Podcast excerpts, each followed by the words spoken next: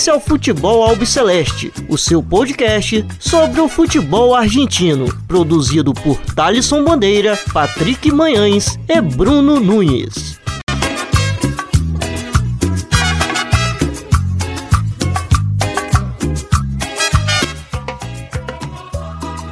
Salve, salve a todos vocês. Está começando agora mais um episódio do Futebol Alpes Leste. Meu nome é Thaleson Bandeira. Estou sempre na companhia do Bruno Nunes e do Patrick Manhãs.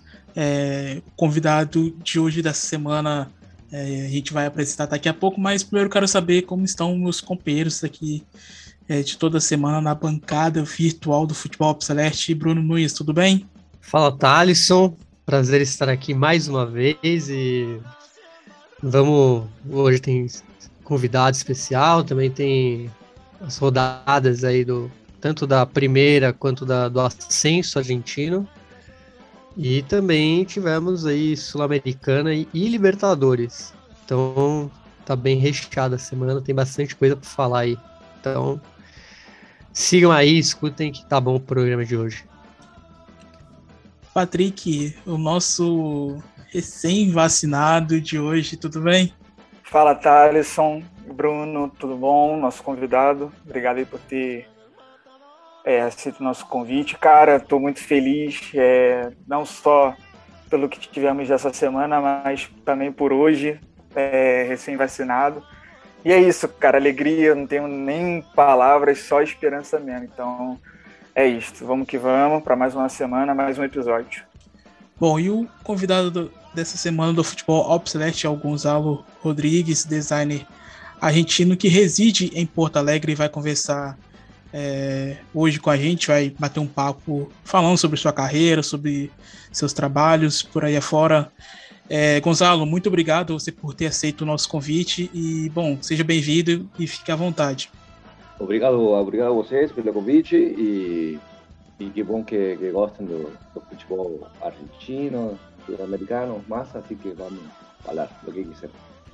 Bom, é, Gonzalo, é, primeiro quero começar perguntando é, se desde pequeno você já sonhava em se tornar artista gráfico, como que começou tudo isso para você, como foi lá na, na, na, sua infância, ou se foi já um, uma coisa já de depois de velho que você é, seguiu essa carreira que você tem até hoje? É, bom, sinceramente, sempre, sempre sonhei, sempre sonhei com o que eu faço hoje. É, não pensei que ia, ia conseguir, mas sempre gostei de, de, ilustrar, de desenhar e gostei da parte criativa em geral, não? de design e, e de ilustração. E obviamente sou muito futeboleiro, muito do esporte, minha, minha família é muito esportista, então é, era fanático do futebol de guri, mas também jogava rugby, jogava tênis, jogava basquete no colégio, jogava tudo, remava, sempre gostei muito do, dos esportes em geral. E, e, bom, misturar as duas coisas sempre foi um, um, um sonho para mim de, de guri, mas nunca imaginei que ia conseguir é, é, isto que estou fazendo hoje, fazendo para clubes de outros países, vendo trabalhos mostrados, torcidas, en todo lo que está acontecendo, que vem acontecendo, nunca imaginei que podia acontecer realmente, não? Era, era, era distante para mim desde uma cidade do interior da Argentina pensar nisso. Entendi. É, e quando você decidiu é, seguir a carreira de artista gráfico, seus pais te apoiaram, como que foi para você, assim? Como que você deu essa notícia para eles? Olha, eu quero seguir essa carreira, como foi para eles saber que essa que seria a sua vida até hoje? Foi difícil explicar para eles é, o que você queria ser? Não, no meu caso não foi difícil porque meu pai é arquiteto, então é, já, te, já tem uma, um viés é, na questão da, da, da criatividade. E, e minha mãe também gosta de, de, de coisas mais artísticas. Entonces nunca fue un problema y ellos siempre me vieron diseñando, desde criancinha diseñaba. Y só que eu pensei que iba pro lado da arquitetura, então fui estudar numa escola técnica, eh, pensando em depois continuar arquitetura, mas vi que não me encaixava tanto nas estruturas do, do, da arquitetura, que é um pouco mais rígido, e fui estudar eh, design gráfico. Eh, estudei design gráfico na universidade y con 19 años me presenté en un jornal de lá y tanto como, como, como designer, como en la época era diagramador y, y como diseñista. Y bueno, por suerte enseguida entré y comencé mi carrera en, en jornais, que duró por, trabajé en jornais de revista por casi 20 años, contando en Argentina, na minha cidade, depois fui para, trabalhei em dois jornais lá, depois trabalhei um tempo em Buenos Aires, em uma revista, e depois vim para aqui para Brasil e trabalhei na Zero Hora. Isso é na parte de, de design editorial, eu sempre, sempre gostei muito da parte editorial e de, eh, mesmo gostando mais da parte esportiva, mas não tinha mercado para isso que eu fazia antes. Então, eh, na parte editorial eu encontrei um lugar fantástico que podia misturar é, design, é, ilustração, diagramação, criatividade. Então, para mim foi ótimo.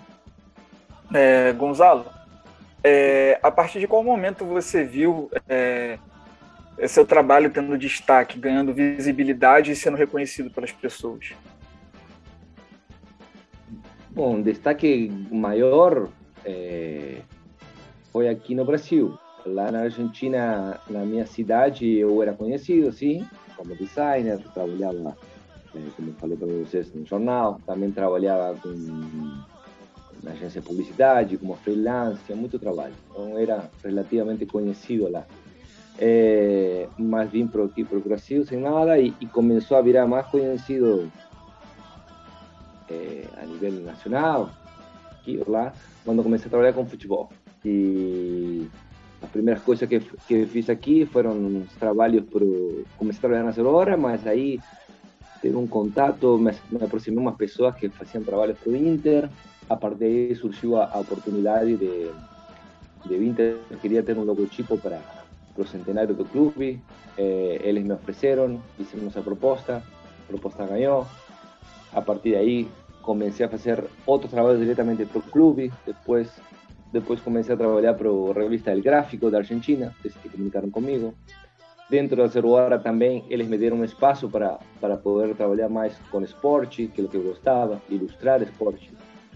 E, a partir daí começou a crescer, né? Depois veio, não sei, a revista Placar, produtos para clubes, e começou a se, a se expandir, e aí vi essa possibilidade de, de trabalhar especificamente com futebol.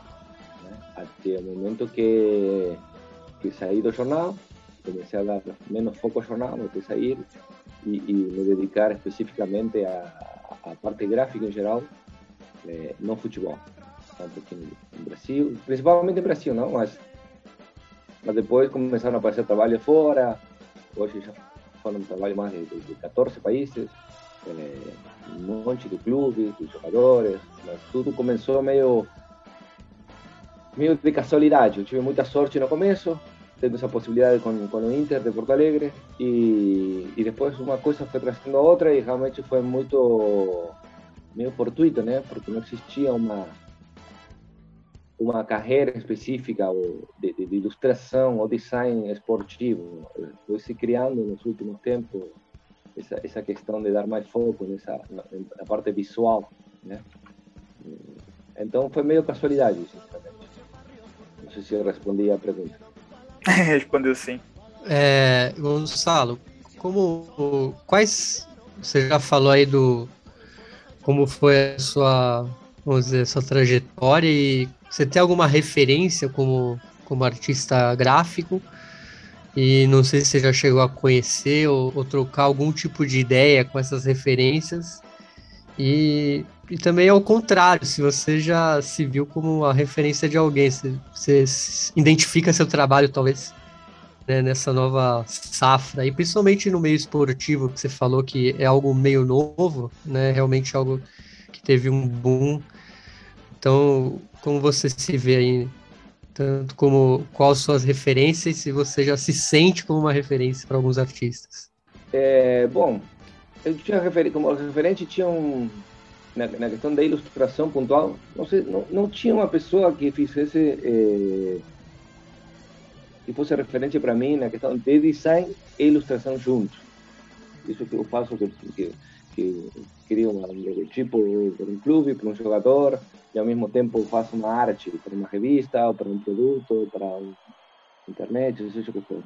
Isso não tinha, eu não, não encontrava assim, uma pessoa geral, mas tinha referente por separado. A questão de, de ilustração e do futebol, eu era muito fanático já na, na, na já de, de, de, guri lá na Argentina, já conheci o Mário Alberto, aqui. O Mário Alberto e o Gustavo Duarte, que trabalhavam para o Lance por muitos anos.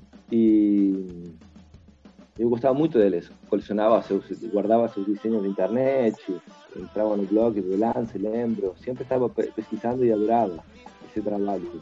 E depois sim, consegui conhecer ele, conheci o Mário Alberto lá no Rio, por convite da Globo. Fizemos uma vinheta para a Globo Esporte e pude, pude conhecer ele pessoalmente, gente finíssima. Gustavo Duarte conheço por por internet, temos falado, e, e assim vários outros. Depois fui conhecendo outras pessoas do mundo, mas como, como tem uma galera aí é, que começou mais ou menos ao mesmo tempo que eu, eles anteriormente, né, de ilustradores, meio que nos conhecemos por, por internet, né, sobretudo quem trabalha com futebol. Então conheço uns colegas na Argentina, como, como Domenech, que desenha também, se dedica é, à parte do futebol, o Augusto Constanzo, que desenhou o Lé, conheço, é, falo com artistas ingleses, é, Estados Unidos, então tem, tem como uma, turma, não? Hoje já se expandiu muito mais e, e tem muitos mais ilustradores, muito mais artistas gráficos em geral, pessoas que fazem montagem de fotos, design, de tudo. E enquanto a me senti referência, cara, pelas coisas que me falam, sim, obviamente, porque vejo muitas pessoas me escrevendo há muito tempo. Eu já levo, já já estou na questão esta específica do futebol e a arte há mais de 10 anos. Os primeiros trabalhos que fiz foram em é, Pro Inter de Porto Alegre em 2009, o logotipo do centenário do clube, as camisetas. 2009 já tem mais de é, 12 anos. É, e bom, e tem muita, muitas pessoas que me escrevem, que me dizem que tem inspiração. E, e tem uma galera também que vi que, que, que imita, é, que é, um, é uma, uma coisa, uma certa homenagem num ponto, mas que também eu recomendo não fazer. Não? Se, se se inspirar, mas não imitar. A imitação é não vai permitir eh, teu crescimento pessoal. Mas sim, sempre é legal ter pessoas que para a gente se inspirar e tu inspirar outras pessoas. Eu fico muito feliz de, de, de ver essa galera que, que me segue, que, que me comenta, que se inspira, que tu vê que fazem coisas parecidas, que, que tem uma referência em ti. É lindo, é lindo, claro, porque é fundamental e, e, e, funcionou também comigo, com outras pessoas, e ainda funciona. Ainda admiro muitas pessoas, eh, designers, ilustradores do mundo, que, que, que, admiro muito, com certeza. E, Gonzalo, é, mudando um, um, pouco de assunto, a gente até tinha falado com você antes é, de começar a gravar, que é sobre um tema é, que acho que saiu em milhares milhares de, de lugares que foi o rosto desenhado por você é, em 2008 da Cristina Kirchner, então presidenta da Argentina, ela que estava no seu primeiro mandato como presidenta. É, seu foco é, é, futebol, mas dia você decidiu fazer algo voltado para a política. É, conta pra gente como que foi isso aí, partiu de você, é, olhando na internet, além de você, tinha mais é, seis pessoas que trabalharam naquele dia, é, na, é, é, naquele rosto. Conta um pouco como que foi isso e depois a visibilidade que deu, que deu isso tudo é, após o rosto dela ser desenhado no campo. Tá. Na época eu não trabalhava com futebol, na época eu estava na Argentina, era 2008. É, eu era diretor de arte no jornal e, e trabalhava como, também como freelance para, para campanha política, para, para empresas, de tudo, fazia na minha cidade. Eu estava vindo para a Argentina, para, para o Brasil, porque conheci minha mulher, que é brasileira, e estava largando tudo. Acho que faltavam um par de semanas para, para vir para aqui. Foi muito rápido, larguei tudo. E, e casualmente tinha um conflito político eh, no campo, eh, no campo com, com, com a presidenta no momento. E eu estava saindo e um dia, não sei porquê, estava inspirado e vi a oportunidade de, digo, ah, fazer algo aqui, aproveitando que tem toda a mídia. Eh, as agências de notícias estavam na minha cidade, que era um dos pontos mais conflitivos desse, desse momento. Eh, ah, se eu faço algo aqui, ser legal para ver o que acontece com, com a divulgação, como, como uma coisa criativa eh, chega a outros lugares. Então pensei, como o conflito era entre a presidenta e o campo, pensei fazer o rosto dela em, em um campo de soja. Então contei a ideia para o meu chefe do jornal na época, ele achou demais e procurou uns amigos, um amigo que era agrimensor, trabalhava com, com medição de campo, então fizemos um esboço de um desenho bem básico, mas da presidenta e montei, elevamos para 100 metros. E eu fiz umas demarcações e juntei uma galera e começamos a fazer com tirando a, a soja, o resto da soja que já, já tinha sido colheita, é, mas realmente foi muito mais difícil do que eu pensava. Então, terminamos chamando um trator, tudo com amigos, tudo sem gastar um centavo, tudo emprestado e às 5 da tarde eh, passava um, um, avião, uma avioneta, com um amigo fotógrafo e tirava uma foto. Na época não tinha drone, não tinha nada. O máximo que eu fazia para enxergar era subir no jeep, jeep velho que eu tinha, subia e, e, mais ou menos tentava enxergar. Bom, o resultado foi que hum, ficou bastante bem, dava para ver que era a presidenta e a foto ficou legal, saiu na capa do jornal. Eh, después de la capa jornal, las agencias de noticias internacionales levantaron lo que se llama levantar a noticia, publicaron sus, agencias y la noticia se espalió y salió publicada en todo el mundo, en jornales de, Taipei, en National Geographic, aquí en Brasil, en la Globo, en Observadora, en montón de jornales, en todo el mundo. Fiz entrevista por unos días, fiz entrevista para TV, algo China me perguntando e, se eu era a favor, em contra. E na época, sinceramente, eu não tinha um envolvimento político, nem, nem ideológico, assim, muito, muito grande, mas e não foi também a intenção. Foi simplesmente é, um, um, teste pessoal, é, a modo de despedida de lá, para ver que, que, que, até onde podia chegar a divulgar uma ideia, né? uma ideia criativa. Na época nem, nem Twitter existia, acho. Eu não se usava. É, então foi, foi através dos métodos tradicionais. E, e realmente foi um, foi um golaço e foi uma experiência super linda que ficou. Quando cheguei aqui, vi que estava nos jornais também impresso, impresso no papel. E foi uma experiência para mim e um estímulo também na questão de dizer é, dá para fazer coisas criativas sem importar onde tu esteja e que e que chame a atenção e que se divulgue. E foi, realmente um estímulo. Eh, aconteceu isso e vim morar aqui no Brasil. Seja, foi minha, uma despedida de lá. Eh, essa é mais ou menos a, a história. Mas, Gonzalo, vocês chegaram a receber algum tipo de represálias depois de ter feito o rosto dela no campo ou não? Não, não, não, não porque como meu, como eu deixei claro o tempo todo que foi uma uma intervenção artística, não, não, não foi nenhum deboche, nenhum apoio mesmo, mesmo tendo xingamento, já na época é, já começava a se separar a questão política, dois grupos muito grandes, então, mesmo tendo xingamentos e elogios, eu deixei claro que não, não era a intenção, não era minha intenção é, a, dar apoio ou, ou, uma crítica a ninguém. Então, não, não, para nada. Contrário, soube, inclusive, por, por pessoas que estavam em política que ela tinha gostado, que tinha visto.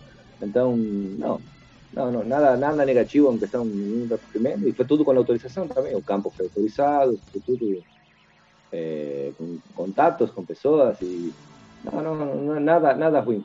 Isso. Nada de ruim.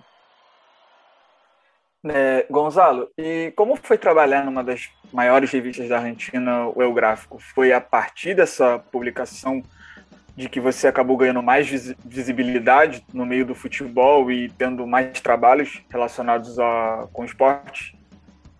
É, com certeza. Realmente eu, eu de guri era... Vocês me perguntaram no começo se, se, como era a questão da minha infância, se eu sonhava, e realmente eu tive muita sorte porque pude cumprir muitos sonhos de criança. E entre esses sonhos estava uh, uh, publicar no gráfico. Eu nos anos 90 já comprava gráfico, acompanhava gráfico, comprava toda semana, colecionava, adorava quando saíam ilustrações, eu tenho guardado gráficos da época, inclusive. Então, quando comecei a trabalhar aqui no Brasil com futebol, e, e se começou a divulgar alguns trabalhos na Argentina, questão que eu fiz para o Inter, fiz uma camisa que, de, de, de Andro Damião, que foi notícia lá também.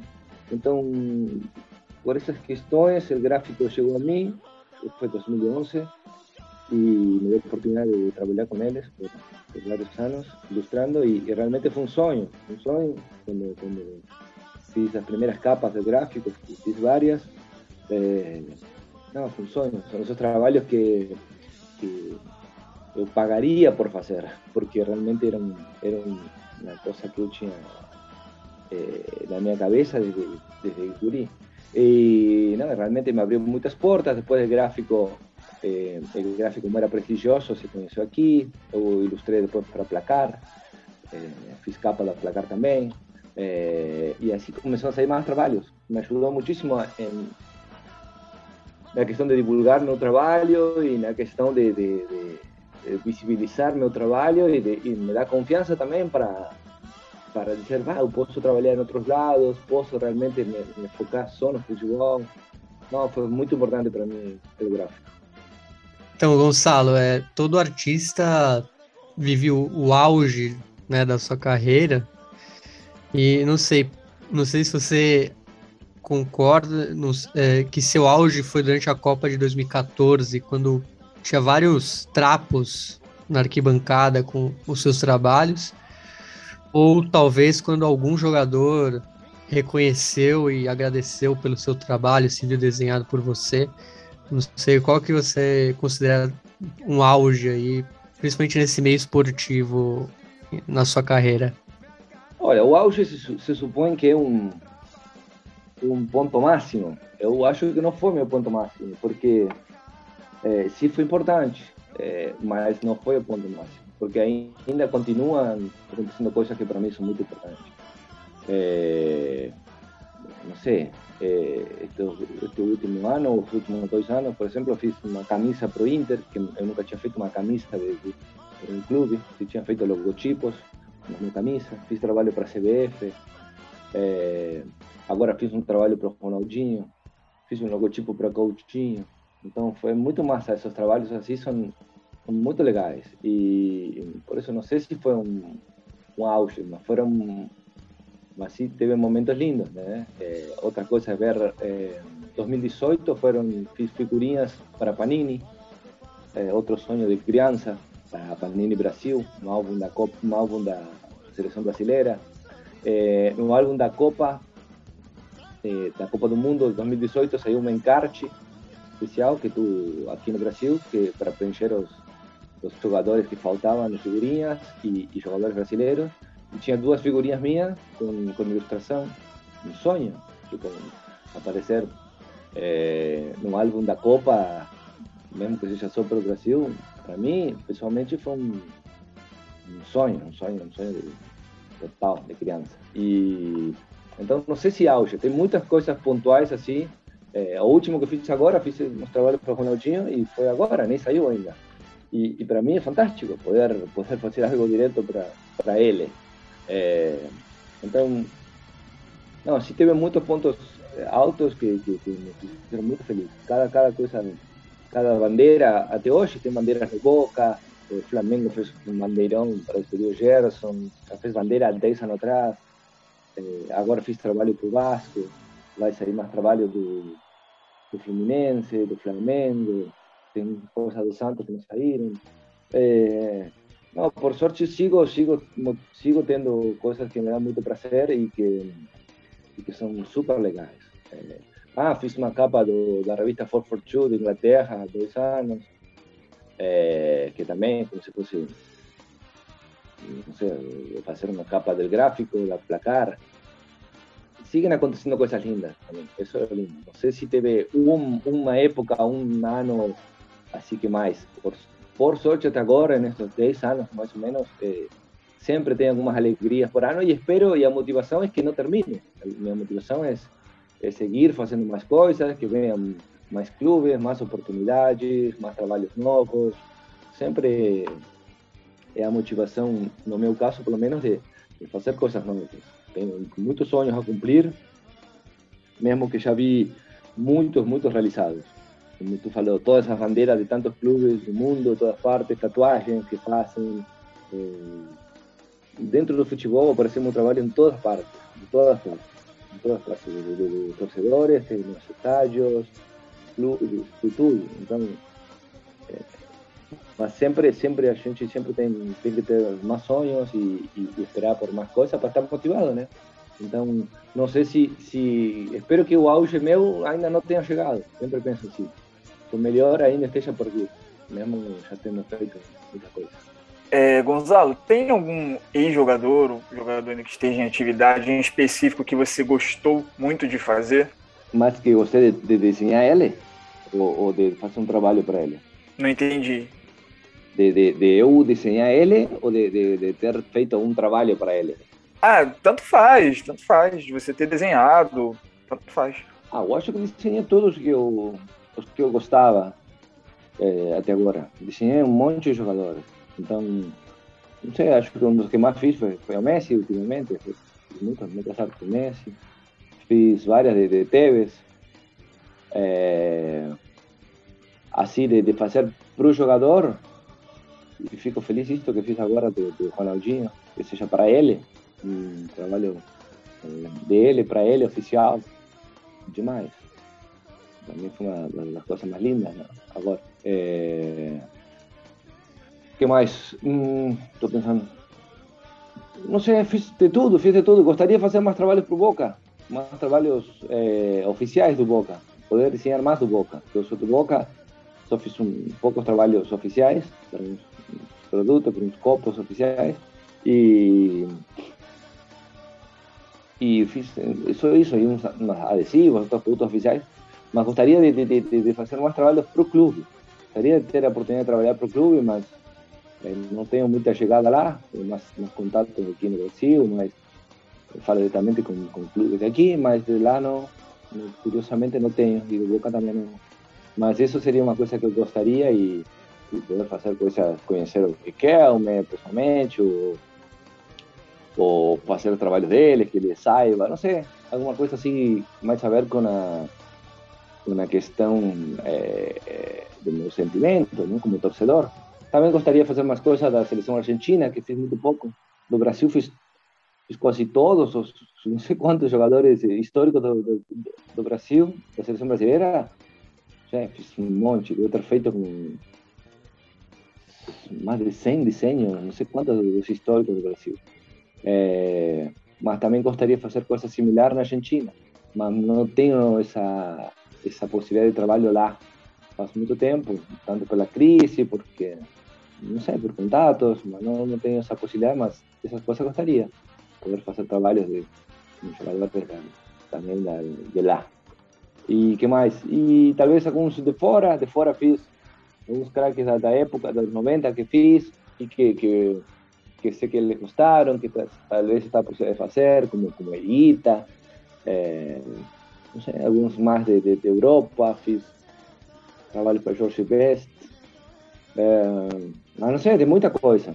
Ou até os brasileiros como Neymar também, nunca fiz nada para ele diretamente. Seria massa um dia poder fazer alguma coisa com ele, para ele. Seria fantástico. E Gonzalo, bom, já que você citou é, sobre o Boca e você é, é, fã declarado do Boca, torcedor do Boca, é, o que, que você achou dessa nova camisa que o Boca lançou hoje? É, a gente está gravando na sexta-feira é, inspirada no modelo de, de 81 usado pelo Maradona. Achei tão linda que já comprei.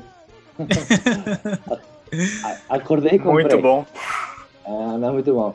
Não, e tem um detalhe que, que, que não sei se todo, não, todo mundo não sei se sabe ou não, mas essas estrelinhas que tem, eh, até os anos 80, a Boca não, não costumava usar eh, o escudo na camisa.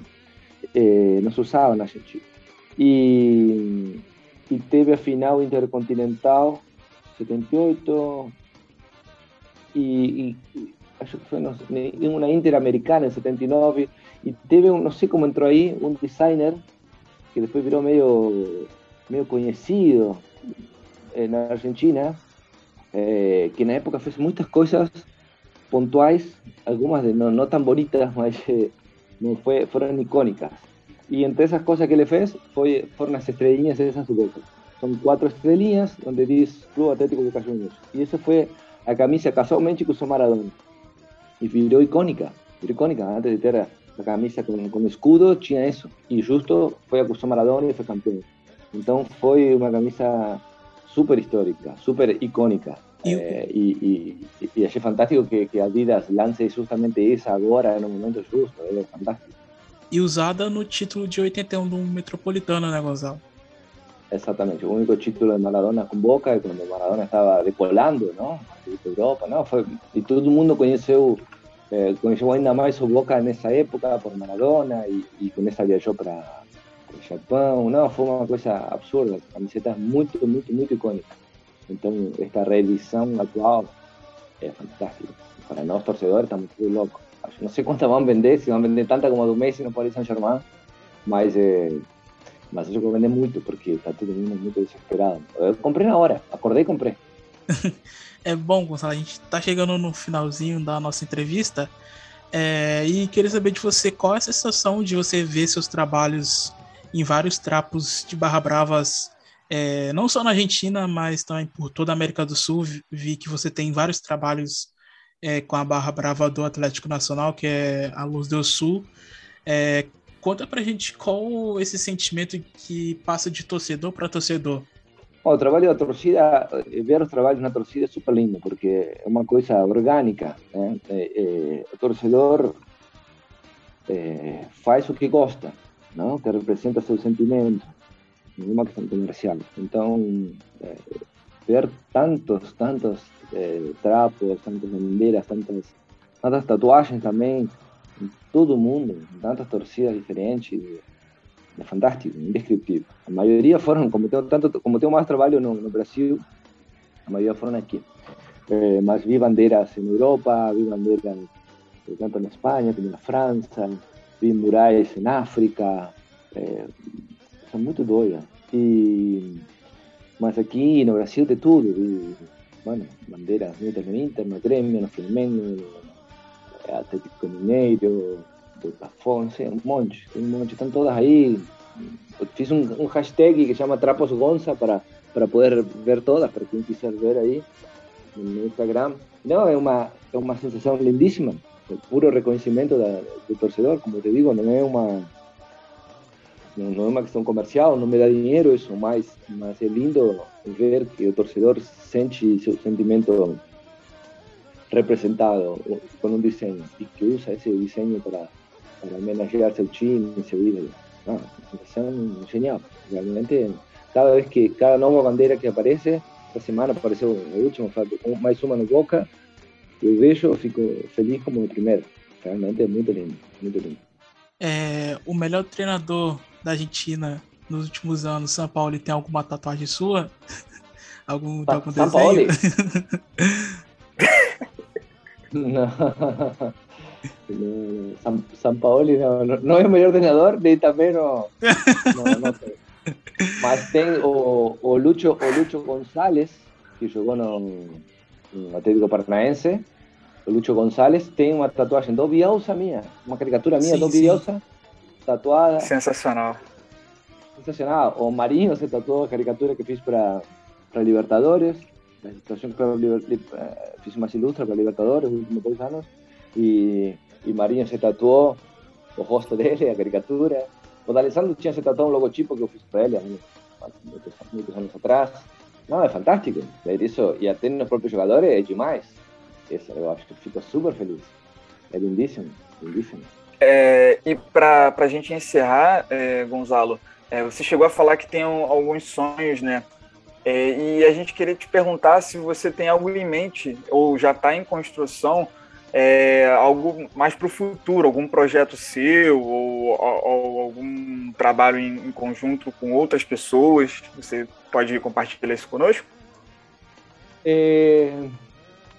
Não, tem um projeto esse sonho. Um projeto próximo, estou tentando fazer umas camisetas. Como eu trabalho com produtos oficiais de clubes e de jogadores, eu não posso fazer eh, camisetas, productos que não sejam oficiais, porque concorreria uma própria pessoa que, que me contrata, né? Eh, mas eu eu quero lançar, estou organizando, já estou fazendo essas, os primeiros testes e tudo, de, de umas camisetas minhas, né? para vender no Instagram, exclusivas, uma, com uma impressão como eu quero, é, que fiquem super boas, pretas, bonitas, e que se vendam não muitas, então isso já, já está encaminhado.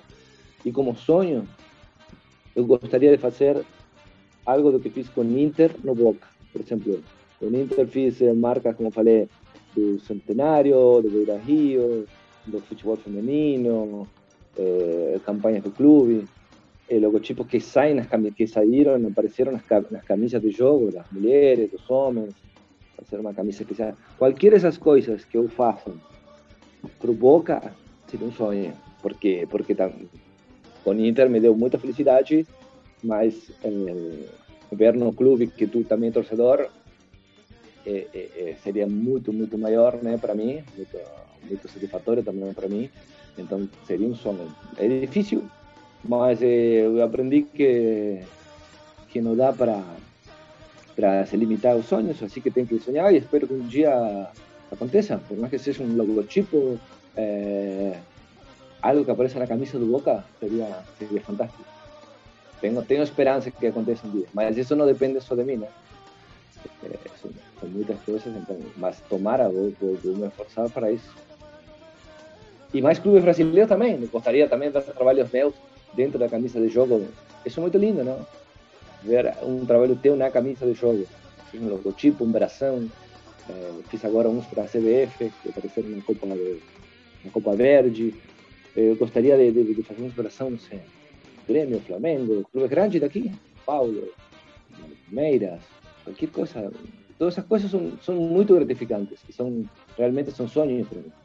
E, Gonçalo, é, uma dúvida que surgiu aqui, você falou na, até naquela intervenção no campo de soja que sua foto rodou o mundo, né, apareceu até em Taiwan, e, mas esse meio do futebol, é, onde foi o lugar que você considera mais insólito, que você nunca imaginou que seu trabalho chegou, né? Tanto talvez por, por algo impulso próprio de uma torcida ou alguém que te chamou para fazer algo, esse lugar que você nunca imaginou que iam te chamar, né? Um país, vamos dizer, que você nunca imaginou trabalhar, sendo que você está aqui baseado no Brasil, né? É mais fácil as coisas aparecerem aqui na América do Sul é, até o quão longe chegou seu trabalho e te surpreendeu?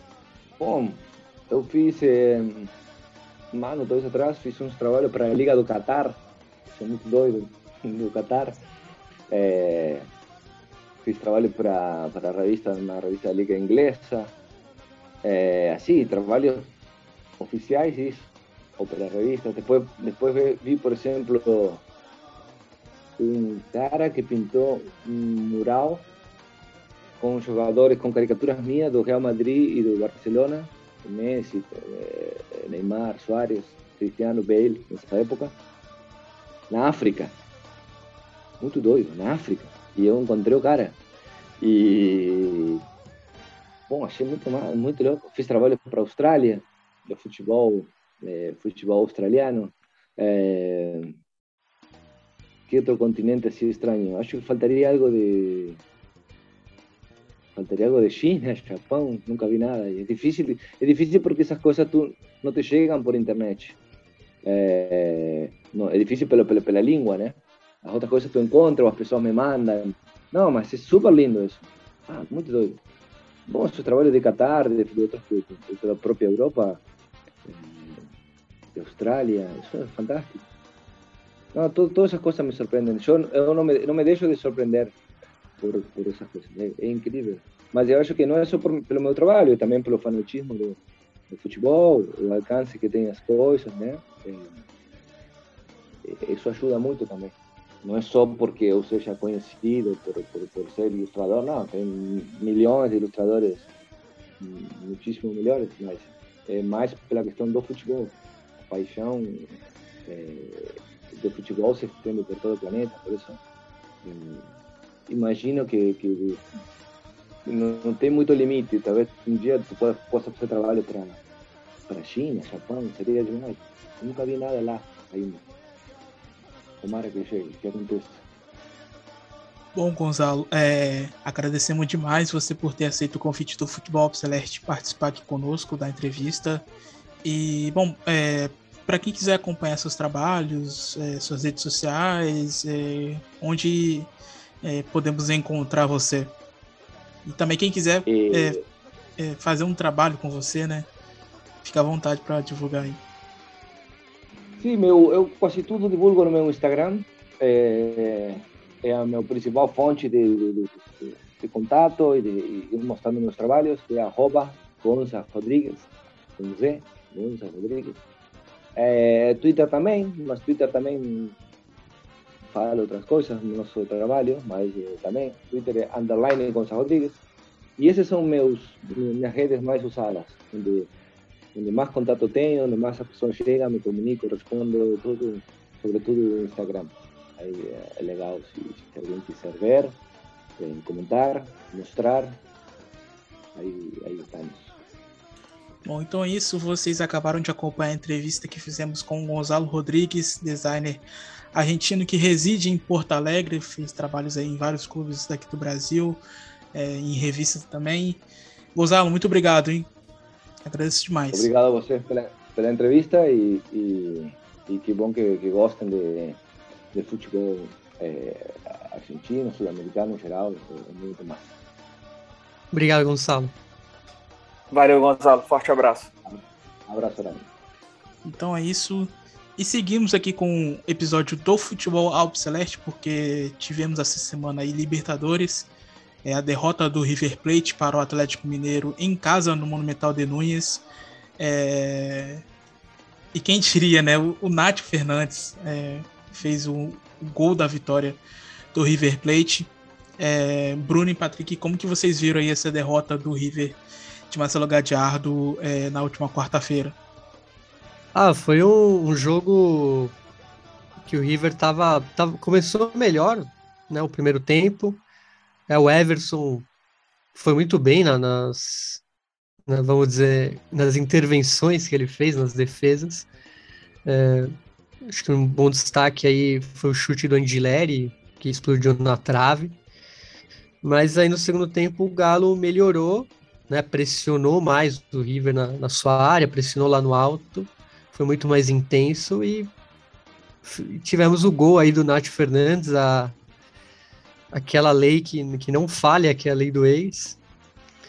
E ótima assistência do Hulk, né, de cabeça e mas é foi uma jornada vamos dizer peculiar de Nátio Fernandes faz o gol contra esse clube, não comemora, e depois é expulso por uma entrada ali no, no Andiléria, uma solada ali, que o VAR que pegou. E, cara, eu vejo assim, muito aberto, né? Esse resultado 1x0 deixa muito aberto pro, pro jogo da volta. É, acho que o Armani fez boas defesas, manteve o, o, o Riffer com esse placar aí mínimo. Então, é, é um placar que dá para reverter. Outro destaque para mim foi o Angileri, que atacou bem, deu essa, esse cruzamento aí, é, um, esse cruza, um cruzamento para o Romero, que poderia ter sido gol. É, teve essa bola na trave e ainda expulsou, entre aspas, né, o Nath Fernandes. E acho que se tiver um ponto negativo, eu vou falar o Carrascal, muito impreciso, meio nervoso, né, pouca decisão. Então acabou que o Carrascal não foi bem, tanto que ele saiu logo, logo no início ali do segundo tempo, não chegou a jogar muito. Então é, é uma missão difícil, porque o elenco do Galo é muito, muito bom. É, mas eu acho que o Galo poderia ser um time melhor sem o Cuca. Então é, eu vejo muitas chances ainda para o River. É, fé aí no, no Gajardo e na, na, e que o Cuca continua com suas é, superstições, porque ele despotencializa esse galo em vez de potencializar. Então, vai precisar muito de calçavinho e Nossa Senhora aí. ai, ai. Sensacional. precisa de Bom, tática, não precisa de motivação, é, precisa de calçavinho é... e oração.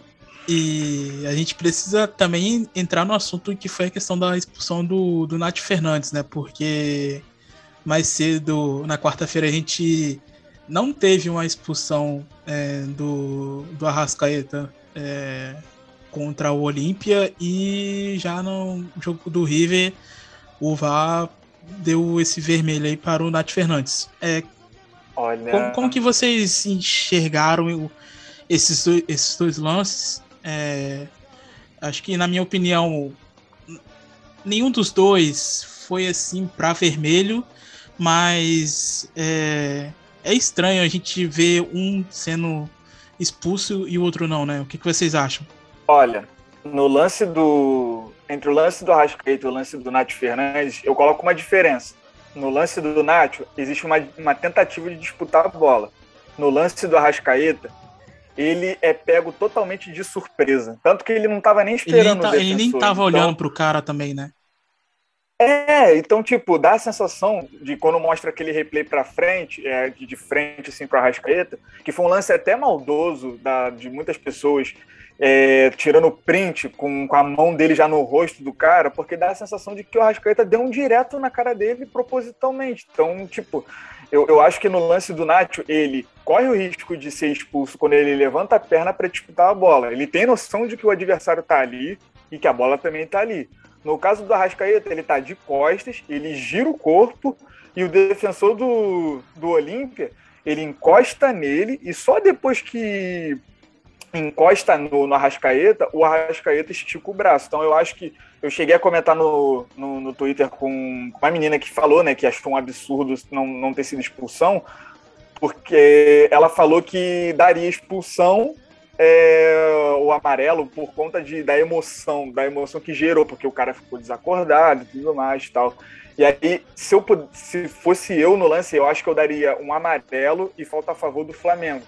Porque primeiro vem a falta contra o Olímpia e depois vem o contato. Eu não acho que expulsão para Rascaeta seria justo, não.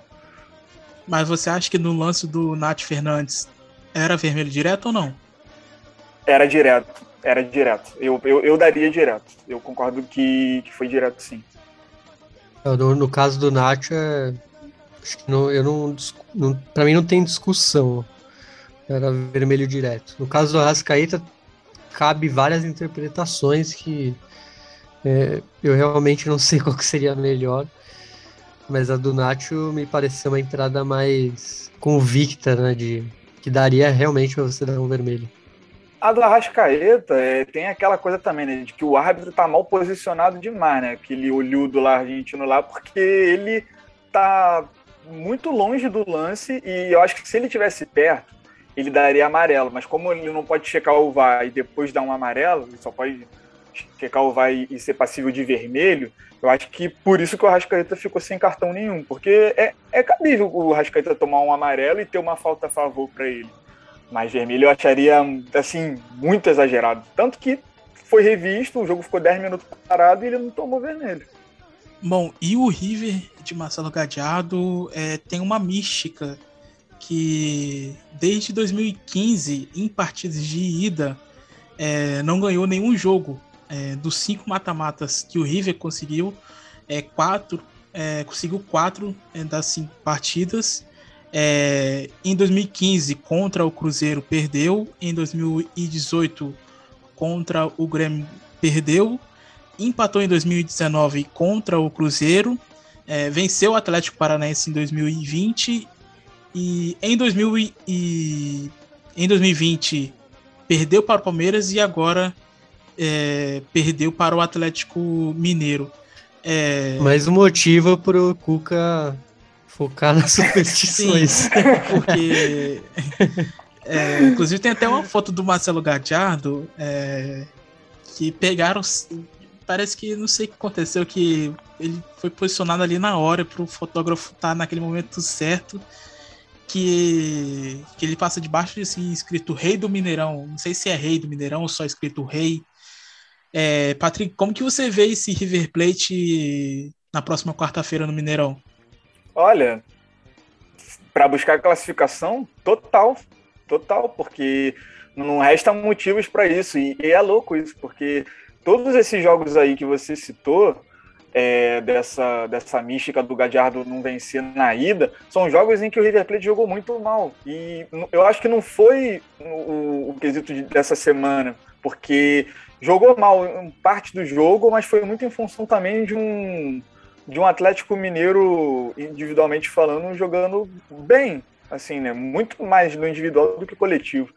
Eu acho que no caso da, da quarta-feira que vem ainda tem o peso de ter um Enzo Pérez também suspenso, porque ele é o pilar desse time na forma como a equipe constrói as suas jogadas. Então, se você olhar para o banco, você tem Enzo Fernandes, que era do, do Defensa e Justiça. Olha, Sim, mas para esse nível, não sei.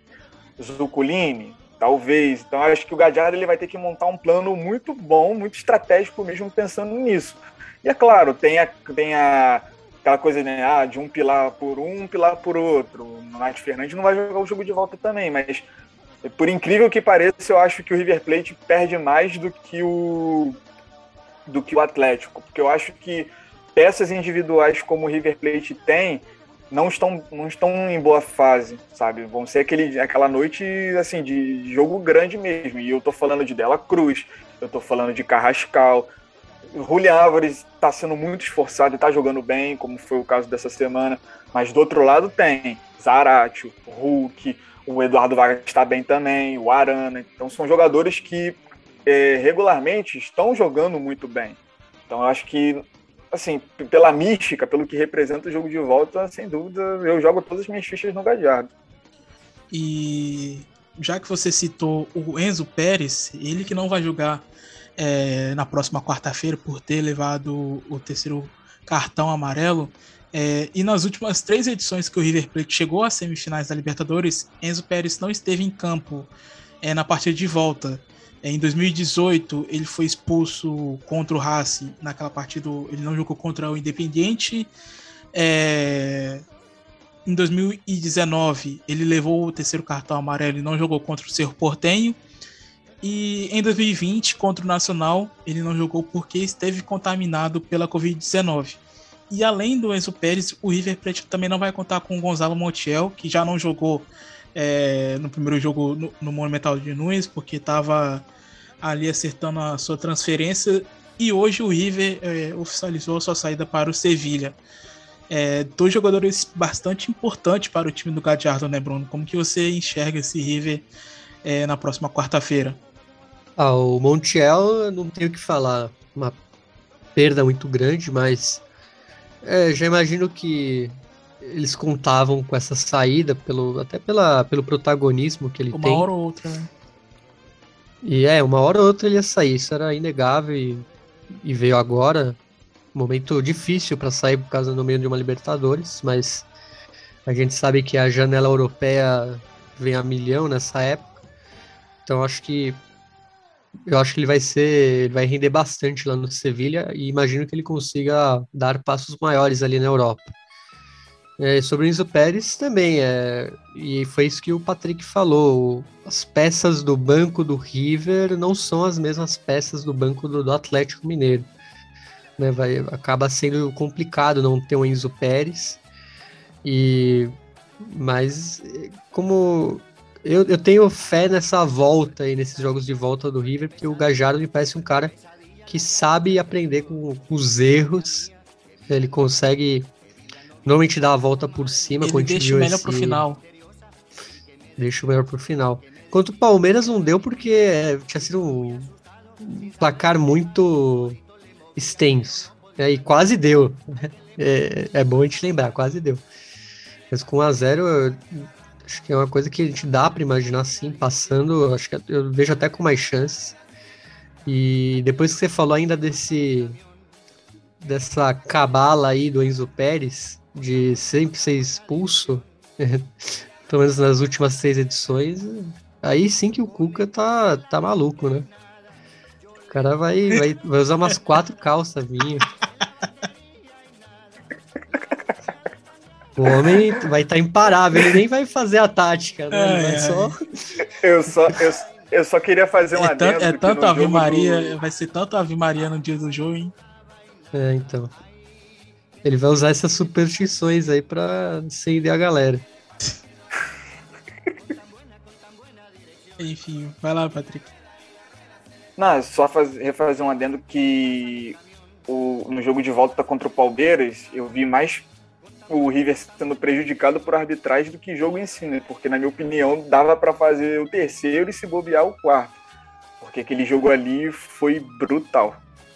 Bom, e seguimos agora falando sobre a Sul-Americana que teve a derrota do Rosário Central em casa para o Bragantino, um jogo bastante movimentado é, no primeiro tempo. É, Bragantino abriu 2 a 0 ali com, com 20 minutos é, da primeira etapa, com Bruno Prachetes e Arthur de pênalti.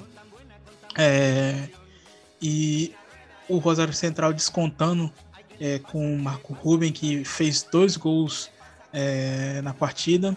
E o terceiro gol marcado pelo Milton Caralho, é, como que você viu aí essa, essa derrota do, do Rosário Central diante do Bragantino na última terça-feira?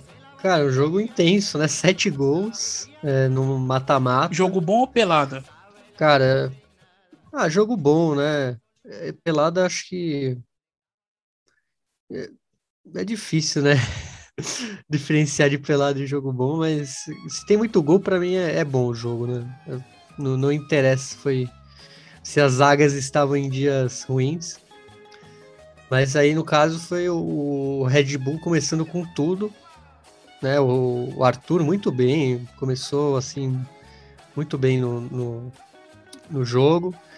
É, teve um pênalti aí meio mandrake aí, o Almada fez falta no Lucas Evangelista.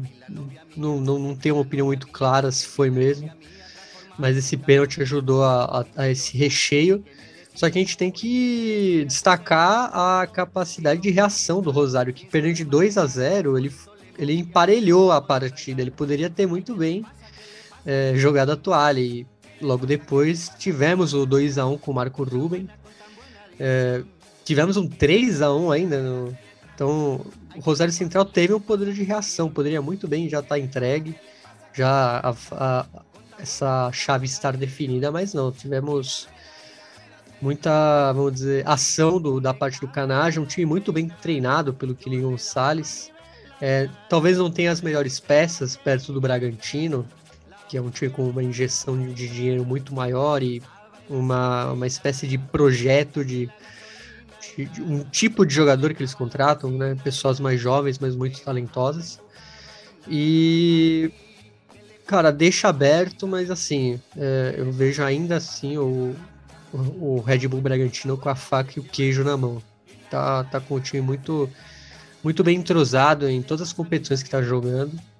E é um, é um forte candidato a ser campeão até da competição. Então, é, é páreo duro aí pro, pro Canaja aqui em Bragança Paulista, mas tem que, tem que ter a coragem que teve de, ter esse poder de reação que o Kili Gonçalves mostrou, mesmo estando 2 a 0 3 a 1 time que não, não, não se deixou é, desistir nunca na partida. Poderia muito bem ser uma goleada aí. É, muito time se entrega depois de um 2 a 0 nos minutos iniciais e, e, não foi o caso do Rosário Central. Pelo jeito que foi o começo do Bragantino bastante avassalador, né, Bruno? Totalmente avassalador e. E poderia é, ter então sido isso... muito mais. É, o Bragantino teve outras chances no primeiro tempo, além dos, do, dos dois gols ali no, nos 20 minutos do primeiro tempo e, e no finalzinho.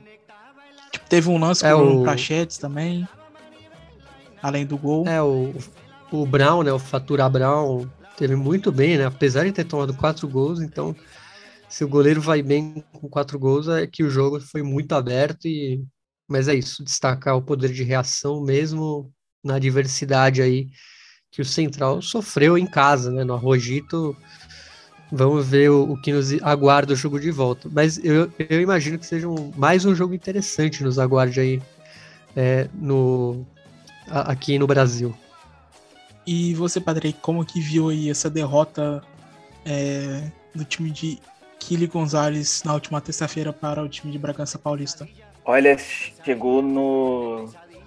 Quando eu vi que já tava é, cinco gols já, eu já tava tipo, gente, já estamos começando a virar uma pelada isso aqui já. Então, assim, eu não, não vou dizer que foi uma pelada mal jogada tal, mas assim, qual, qualquer oportunidade assim, de chance clara, assim, já dava acredito que a bola ia entrar, sabe? E, e, as duas equipes jogaram muito bem, tanto o, o Rosário do Chile e, e, o time do, do Bragantino do, do Barbieri. Eu gostaria de tocar nesse ponto em que o Nunes falou sobre a equipe do, do Chile não desistir, porque estava perdendo por 2 a 0 jogando dentro de casa, tipo, com uns 20 minutos e assim, continuou tentando buscar o resultado. E assim, é basicamente como perder de 1 a 0 se a gente parar para analisar fora de casa. Então, é, é, levantar a cabeça e tentar acreditar.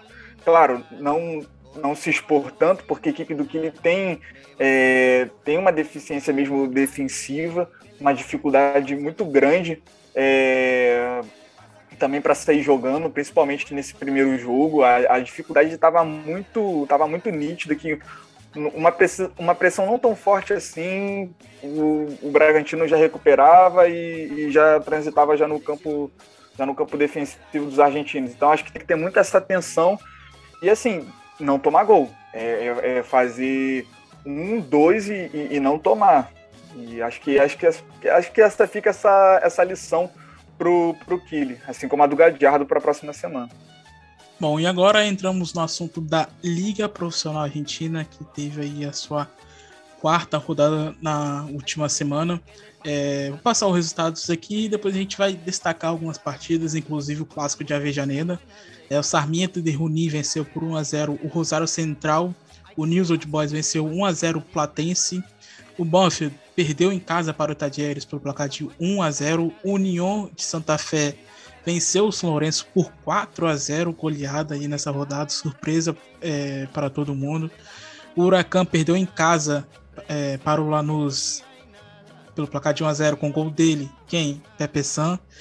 O Godoy Cruz venceu o River Plate por 2 a 1 em casa. O Rinácio Esgrima de La Plata venceu o Atlético Tucumã por 1 a 0. O Vélez Sácio perdeu em casa para o Colón pelo placar de 1 a 0. O Boca Juniors empatou em casa é, diante do Argentino Júnior em 1 a 1. O Independiente venceu o Racing em casa por 1 a 0. Arsenal de Sarandi e Patronato empataram em 2 a 2. O Aldo Civi venceu em casa por 1 a 0 o Texas e Justiça. E fechando a rodada, o Central Córdoba de Santiago del Esteiro vence, é, perdeu perdão, em casa por 2 a 1 para o Estudiantes de La Plata. E bom, falando agora, dando destaque é, para o clássico de Avejadeira, que foi falado mais é, pós-jogo, porque o Racing teve aí a demissão do Pizzi. Pizzi foi mandado embora depois do clássico diante do Independiente. É, Pizzi que ele ficou ali na Berlinda em várias vezes, mas dessa vez o, o Racing oficializou a saída do, do Pizzi, é, que vinha de maus resultados ultimamente. É, o Racing ainda não oficializou quem será o treinador, é, mas de acordo com o Victor Blanco, que é o atual presidente do clube, Cláudio Belda é, vai ser o treinador interino até dezembro. E o Racing sondou, não sei se sondou mesmo ou foi só é, burburinho aí na imprensa, o Javier Mascherano, é, bom, Bruno, fala um pouquinho é, do que você viu aí do clássico de Avejaneda no domingo, debaixo de bastante chuva, e depois é, o Pise, que foi demitido é, já na, já na segunda-feira.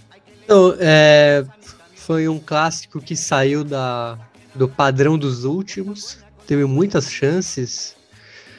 tanto na, nas duas etapas, é, o Racing começando melhor, com os chutes aí do Javier Correia e do Lissandro Lopes, sempre causando um perigo aí ao gol do Sebastião Sousa. É, o Palácios, né, o Tuco Palácios, muito bem no lado independente. Não muito bem, mas vamos dizer, o, ele tem muitas chances de abrir o marcador. É, mas é realmente um jogo atípico para o clássico, pelo que a gente via, com muitas chances, placar magro, mas um placar magro com muitas oportunidades. É, tanto que, e com um belo gol do, do Romero, de um semi-peixinho, dá para falar assim, é, depois de uma boa jogada do Palácios, novamente, o Palácios muito protagonista nesse jogo, de pelo menos nas ações ofensivas. E realmente, um jogo bom para o clássico. Fazia tempo que não se via um, um jogo bom. E bom o Independiente, que é o líder do campeonato, e, cara, acho que foi bom para o Racing também, porque finalmente a, a pedra, o Antônio Pizzi, saiu. O cara não queria sair de jeito nenhum. Teve que ter o clássico para derrubar aí o, o, nosso querido Pizzi, que, como você falou, teve na Berlinda várias vezes é, é, nunca gostei muito do, do, jeito que ele fez o Racing jogar. Ele, ele destoou totalmente do, vamos dizer, do projeto que o Racing vinha fazendo desde lá do Diego Coca, passando pelo é, Chacho Goudé e etc. E então é, vamos ver quem será o substituto. Também não basta tirar ele e botar outro igual. A gente sabe que tinha muito a ver com a coordenação técnica ali na diretoria do Milito, esse pensamento de, de, como, de como contratar os técnicos. E desde que ele saiu aí da, da diretiva, se perdeu esse DNA, vamos dizer, que o Racing vinha mantendo em seus times. Então, não sei se vai vir coisa boa aí, mas precisa mudar o estilo, talvez man manter o estilo que era o anterior é, ao Pise, que acho que o último foi o BKSS, né, BKSS. Vamos ver qual será a escolha aí do, do próximo técnico do Racing.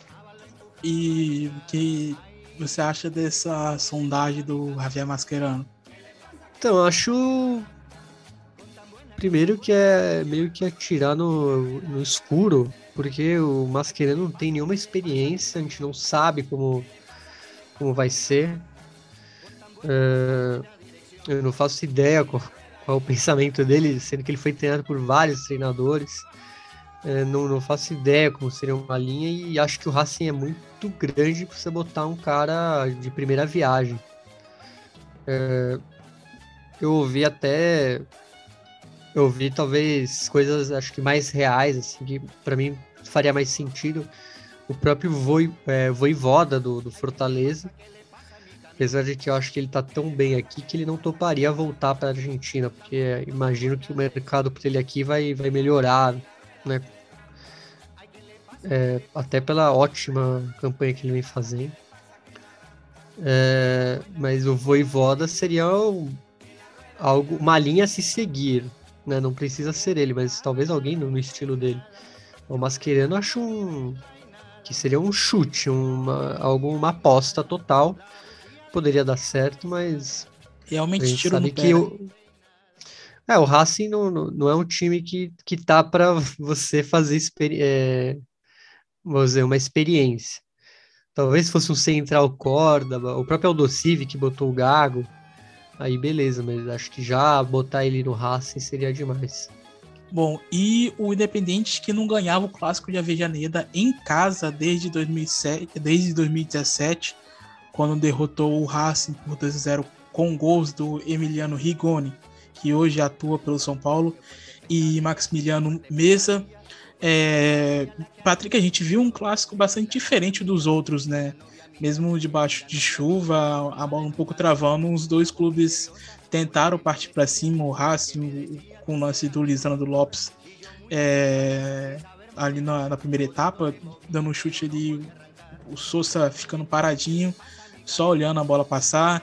A gente teve a chance também do Thomas Chancalay, que por pouco ele não, marcou. Aí no lance seguinte também tivemos o, o lance do, do Independiente. Como que você viu esse clássico que foi bastante diferente dos outros recentes que aconteceram?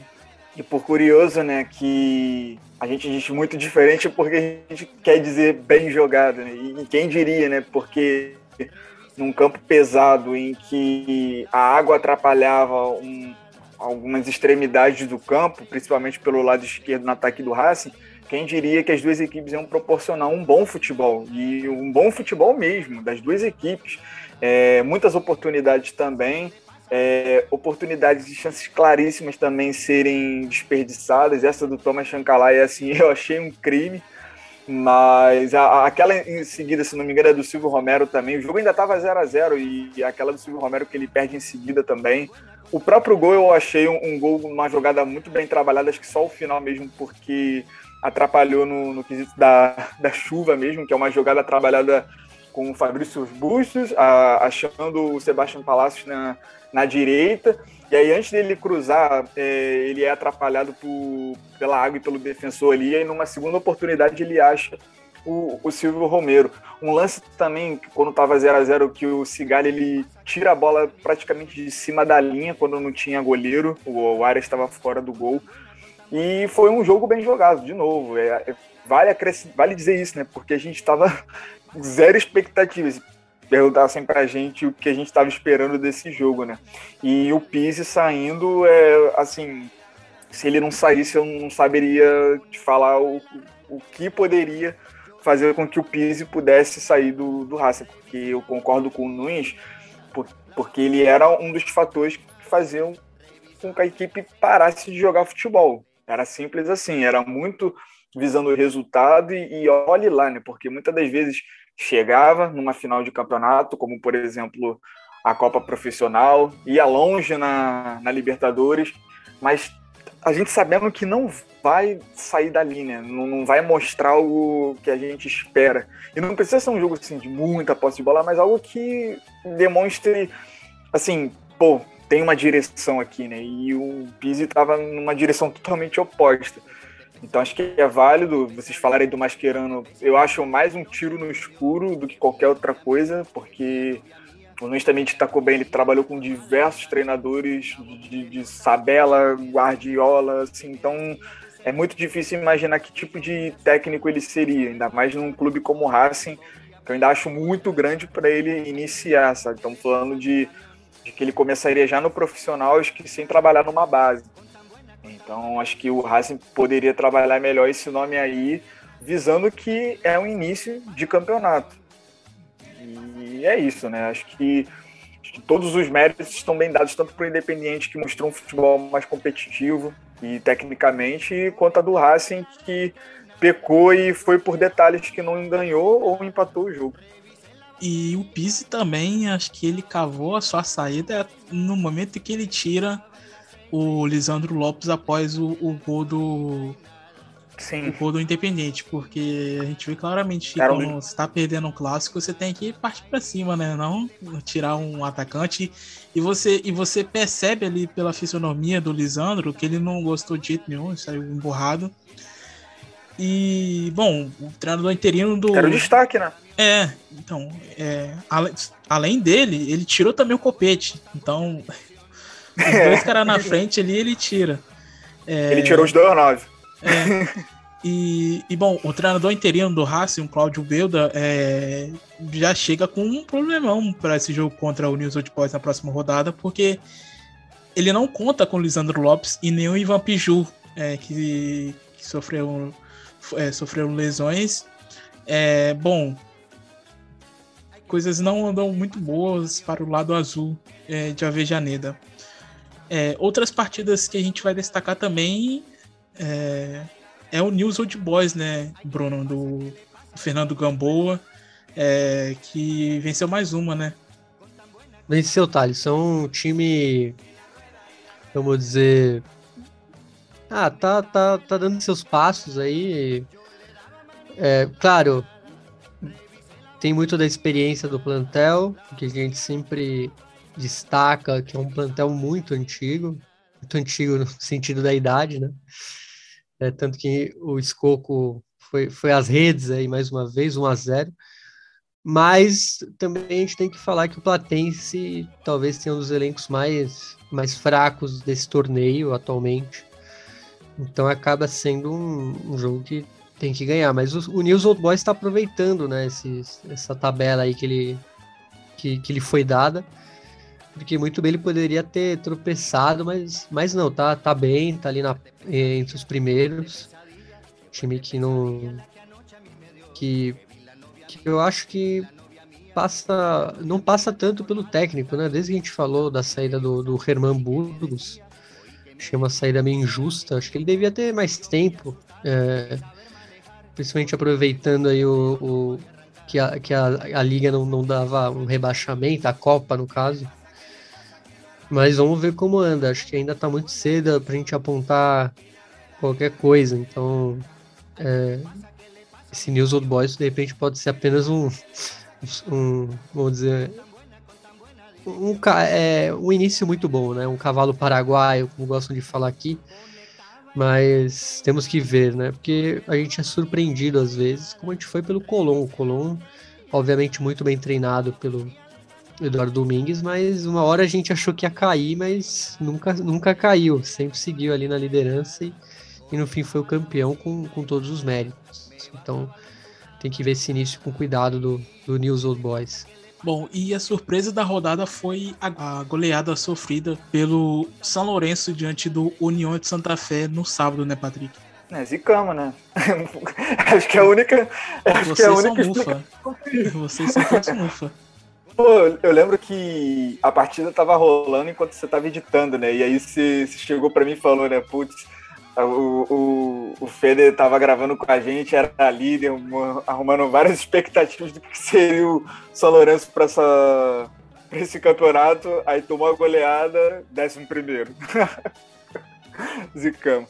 Mas é isso, né? Acho que é algo que realmente espanta, não só pelo adversário, mas pelo como foi construído o placar. Acho que num, num campeonato em que pede irregularidade e ainda é um técnico que está chegando ainda, experimentando o plantel e tudo mais, eu acho que eu acho que é, é, é, não é necessário, claro, perder ponto, mas vai muito no sentido de estar tá jogando bastante, está tendo muitos jogos também. Então, eu creio que se passar daqui para frente e não começar a perder mais pontos para equipes inferiores, acho que dá para conseguir uma, uma boa posição. Mas é aquilo. Perdeu para o União por, por 4 a 0 agora é tentar recuperar contra uma equipe bem competente. Eu estou falando Independiente, é, River Plate, conseguir pelo menos três pontos para pelo menos dar uma é, recuperada nesse sentido, né? para esses três pontos não fazerem falta lá na frente. E o vovô continua aprontando cada rodada que passa, hein, Bruno? Lanús venceu aí pelo placar de 1 a 0 fora de casa o Huracan em Parque Patrícios e com gol dele, Pepe San. Ah, ele tá imparável. É, até a gente, eu comentei, vinha comentando que é incrível a forma dele, assim, é o oportunismo. É, eu não lembro bem se foi o sexto ou o quinto gol dele, mas eu sei que ele tem mais gols do que jogos. É uma média superior Seis a um gols. por parte seis gols em cinco jogos. Então, você vê que ele tá on fire, como eles falam. É, então, uma média absurda. Né? E muita gente já tinha desacreditado. Ah, ele quer, quer tá forçando aí um. Continuando no futebol, mas você vê que ele não tá forçando nada, porque ele tá, vamos dizer, muito bem e e ele sabe é, jogar com a idade que tem, com, a, com a, o físico que tem, ele sabe aproveitar as chances, ele tá ali no momento certo para só empurrar a bola na rede às vezes. E lembrando que só um gol foi de pênalti, então é, gols é com bola rolando mesmo. Então tá e ele tá liderando esse Lanús aí na para ser um, dos times aí das cabeças desse campeonato argentino ótimo começo do Granate e principalmente do, do vovô Pepe Sand. Bom, e tivemos também a vitória é, do Colón, que está brigando ali nas primeiras colocações, está em quarto lugar, é, por 1 a 0 diante do Vélez Sácio com gol de Facundo Farias. é, que é uma jovem promessa aí do, do time santafesino, né, Bruno? Sim, o Facundo Farias, que foi um dos destaques do último, da, da, da última Copa da, da Liga Profissional, é, do título, esteve muito bem, o jogador ali da, da própria canteira do, do, do Sabaleiro, é uma joia ainda, acho que eu vejo ele com muito futuro e, e o Colom vai vai pegando forma aí, a mesma forma que esteve na Copa, teve, teve um tropeço, sofreu uma goleada, mas me pareceu muito mais um acidente de percurso do que uma tendência. Então, o time volta, vence o adversário importante, que é o Vélez. Claro que, como eu sempre falo, né, o Vélez talvez foi um dos grandes prejudicados da janela de transferência, é, mudou muito o elenco. Então, o Vélez me parece que vai sofrer aí por conta disso. Então, mas não deixa de ser uma ótima vitória do Sabaleiro. E ainda não venceu na, na Liga Profissional, hein, Bruno? Junto com o Platense é. e o Boca Juniors. É... Tem, tem, muito a ver com o que a gente falou. Da, foi um êxodo massivo de jogadores. Sim. Não foi um ou dois, foram mais de cinco. Bom, e mais um destaque que precisamos fazer é a vitória do Aldo Civi dele, Fernando Gago, diante do Defensa e Justiça por 1 a 0 Patrick Manhãs. É isso. É, mas aquilo, sem, sem empolgar, acho que é uma vitória muito natural também. É, o Defensa e Justiça também está tá tropeçando demais também, demais da conta. É, mas acho que no caso do entre o Defensa e Justiça e o Aldocílio, acho que o Defensa e Justiça pode fazer um campeonato ainda melhor do que o próprio Aldocílio. Porque como a gente está sempre falando, né? Não só é um técnico novato, como também uma equipe que não dá para você tirar tanto assim. Embora o Gago seja assim, louco de fazer com que a equipe jogue um futebol ofensivo, com muita posse de bola e tudo mais.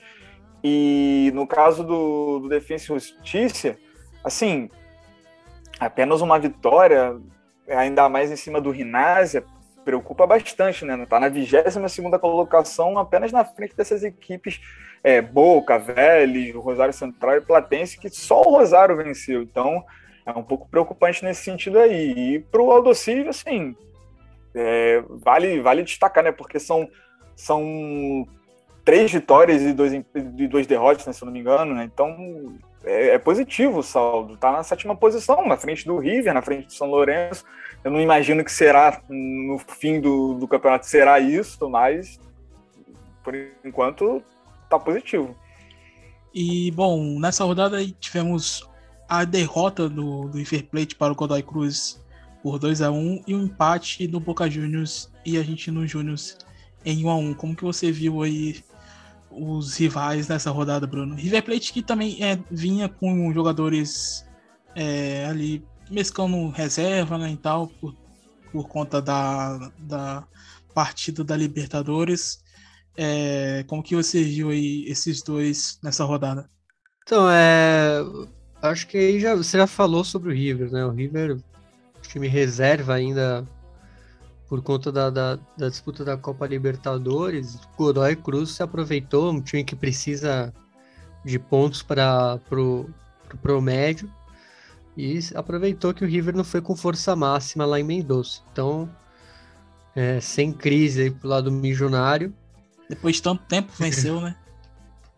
É, e, e o Boca Juniors e o, o Argentinos têm feito grandes jogos contra os rivais, né? Ou contra o Super Clássico. É um time que é uma pedra no sapato, tanto do River quanto do Boca. Então, é, é, tem boas peças e tal, também não, não é nada de, de surpreender. Então acaba sendo mais um resultado, vamos dizer, nada fora do comum. Lembrando que o Argentino Júnior, pelo menos na última Libertadores, apresentou um futebol muito melhor que, que o Boca. Então, na última Libertadores, eu digo na atual, aliás, né? estamos na, na atual, é que ambos foram eliminados, mas um time que até apresentou mais futebol, mais, mais maneiras de jogar, foi muito mais criativo e acho que tá de bom grado aí o empate fora de casa, né? Pros, pro bicho de lá paternal. Bom, é, passando aqui os jogos da sexta rodada da Liga Profissional, que vai começar daqui a pouquinho, 7 horas da noite, com o Colón recebendo o Rinácia é, em casa. É, logo em seguida, 9h15 da noite, o Huracan recebe o União de Santa Fé. Amanhã, sábado, 1h30 da tarde, o Atlético Tucumã encara o Aldocive. 3h45, o Argentino Júnior enfrenta o Banfield. 6 da tarde temos River Plate e Vélez Sarsfield. E fechando o sábado, 8h15 da noite, Rosário Central recebendo o Independiente. No domingo, 1h30 da tarde, o Patronato recebe o Central Córdoba. 3h45, o Platense recebe o Arsenal de Sarandi. 6 da tarde temos Estudiantes La Plata e Boca Juniors. E encerrando, uh, encerrando o domingo, Racing e News Old Boys, 8h15 da noite. Na segunda-feira, 6 horas da tarde, o Tadieres recebe o São Lourenço. E temos duas partidas 8 e 15 de encerramento, Lanús e Godoy Cruz, Defensa e Justiça e Sarmiento de Runim. É, bom, companheiros, quais são as partidas que vocês destacam nessa sexta rodada da Liga Profissional? Olha, é, sábado a partir das 3h45 são jogos bons, né? Argentino Júnior, Banfield, River Plate Vélez e depois Rosário Central contra o Independiente. Acho que essa tardinha para noite aí do, de sábado promete, né? Porque são aparentemente, né? Apesar do Vélez também não estar tá muito bem e tudo mais, é, ah, pelo que, demonstra mesmo o, o, que dá no script é que vai ser uma partida bem jogada, vai ser tecnicamente, né? E, e também com, com Lanús e Godoy Cruz. Racing News Old Boys também. Nossa, é, realmente tem, tem. Eu tô olhando aqui agora a lista e tem muito jogo bom mesmo. Acho que eu vou ficar com esses aí, todos esses aí, esse pacote aí. E aí eu fico com, já que o Patrick pegou o pacote do sábado, eu vou eu vou com no domingão aí, seis da tarde, tem Estudiantes e Boca, um jogo bem, é, vamos dizer, tradicional e é, imagino que seja, espero que seja interessante, né? Normalmente a gente fala e depois o jogo é ruim, né? Ficar feio pra gente. Mas espero que expectativa. Bom, então é isso. Um resumo completo aí do que aconteceu é, na Liga Profissional na última semana. E agora entramos no nosso momento nostalgia, onde falaremos sobre a conquista do São Lourenço é, na Libertadores de 2014, completando hoje sete anos, Bruno Nunes. É, sete anos do, do título da Libertadores, talvez o, um grande marco né, na história do Cuervo. Né, o Cuervo sempre foi muito, vamos dizer, zoado pelos seus rivais. Muitos faziam a piadinha eterna né, do Caslan, que é Clube Atlético sem Libertadores de América. E nesse dia essa piada venceu, né? Foi perdeu o prazo de é, o prazo de validade acabou ali e foi uma conquista, vamos dizer, muito boa e era um ano que se desenhou para o São Lourenço. Vamos lembrar que as, semifina as semifinais foram com quatro times que nunca tinham vencido a Libertadores. Né? São Lourenço e Bolívar de um lado, e da outra semifinal foi o Defensor Sporting do, do Uruguai e o Nacional do Paraguai. Então, no fim, teríamos um campeão inédito de qualquer maneira e, e acabou sendo o São Lourenço em dois jogos muito truncados aí com o Nacional do Paraguai, que, que, que não vendeu barato. Era um time muito interessante, apesar de ser um time modesto. Aliás, o técnico deles é, hoje é o técnico do Curitiba, o Gustavo Morínigo, que é líder da Série B. E, e o São Lourenço do Patom Baus. Então, é, era um time muito bem encaixado, tinha era um time muito copeiro, como todos os times do Balsa em Libertadores. Tanto São Paulo, que depois ele dirigiu, a Liga de Quito, que ele foi campeão também. É, é um cara que sabe jogar Libertadores com os elencos que, que dão para ele, né? sem fazer grandes inversões monetárias. Então, foi muito importante aí para o São Lourenço esse título e acho que é o melhor momento para festejar é agora, porque a Vem a alegria da Libertadores Boedo. e a volta para Boedo. Exatamente. Então é isso. É, vocês vão escutar agora um gol marcado por Nestor Chigosa de pênalti contra o Nacional, que hoje completa sete anos da conquista inédita do São Lourenço na Libertadores.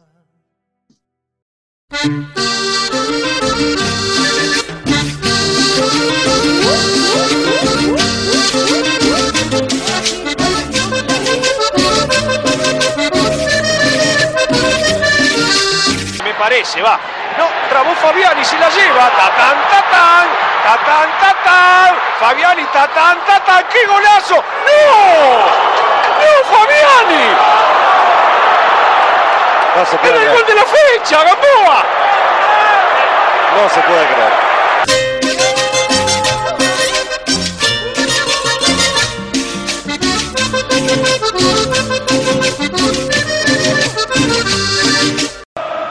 Se viene Gentiletti. No tiene marca Gentiletti, ¿eh?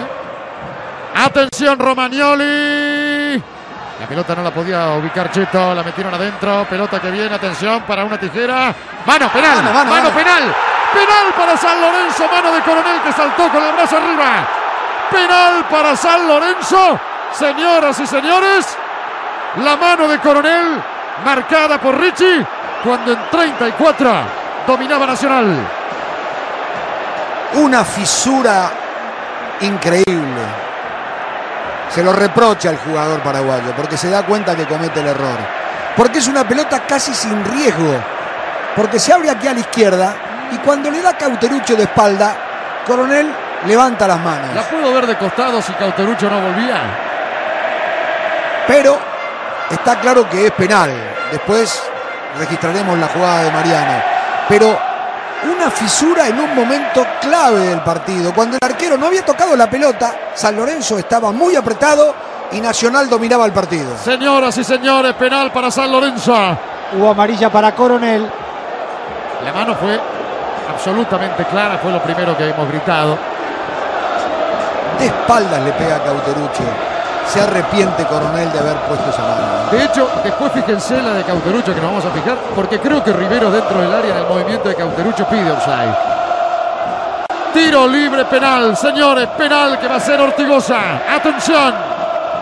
35 minutos. Comúnmente recto al arco siempre él en la carrera. Y después se inclinará, veremos. Recto al arco nomás. Atención. Se va a adelantar Johnny. Ortigosa.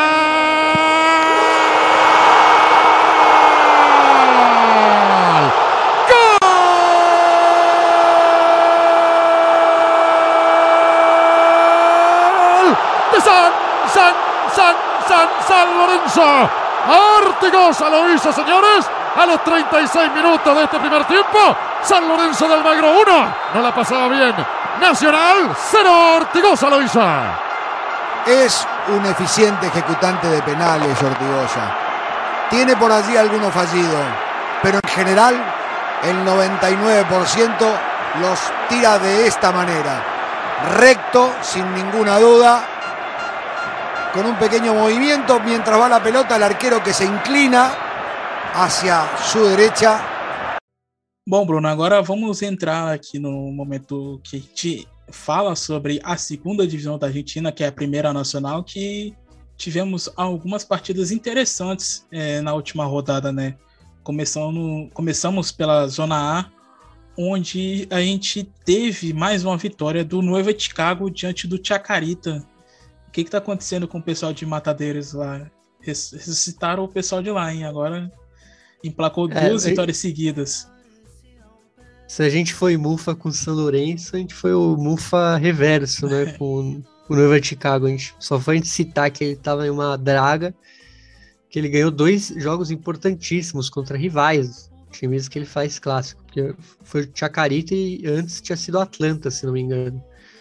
Então, é, ele tá ressurgindo na, na conta dos seus grandes rivais ainda por cima. Então, pessoal em Matadeiros deve estar empolgado agora com essa fase do clube. E já que você citou o Atlanta, esse aí é, anda mal, hein? Perdeu mais uma na Primeira Nacional agora para o líder, o Almirante Brau. É, o Fragata que lidera a Primeira Nacional com 36 pontos. É, bom, as coisas não andam muito bem lá pro lado do Walter Witt, hein? É, se a gente fez a mus, é, mufa reversa, a gente tá noiva de muito, Chicago, né? pro Atlanta foi, foi isso, né? A gente tava falando que era o Bambambam Bam, Bam e caiu de um rendimento absurdo, assim. Ele tava entre os quatro primeiros que iriam pro reducido e a gente nem vê mais na tabela ali. Foi lá pro meio da tabela e, e, e vem a diferença aumentando. Um time que, que infelizmente foi prejudicado pela AFA no ano passado, né?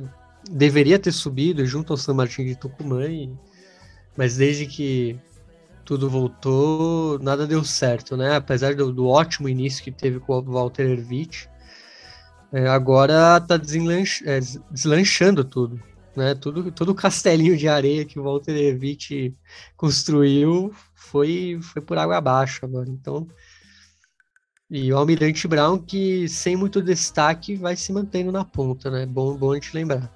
É, e atrás do Almirante Brau, vem o Tigre de Victoria, que venceu mais uma, dessa vez. É, venceu o Rinácia de Mendoza, é, ótimo é, campeonato também do, do Matador de Victoria, né, Bruno?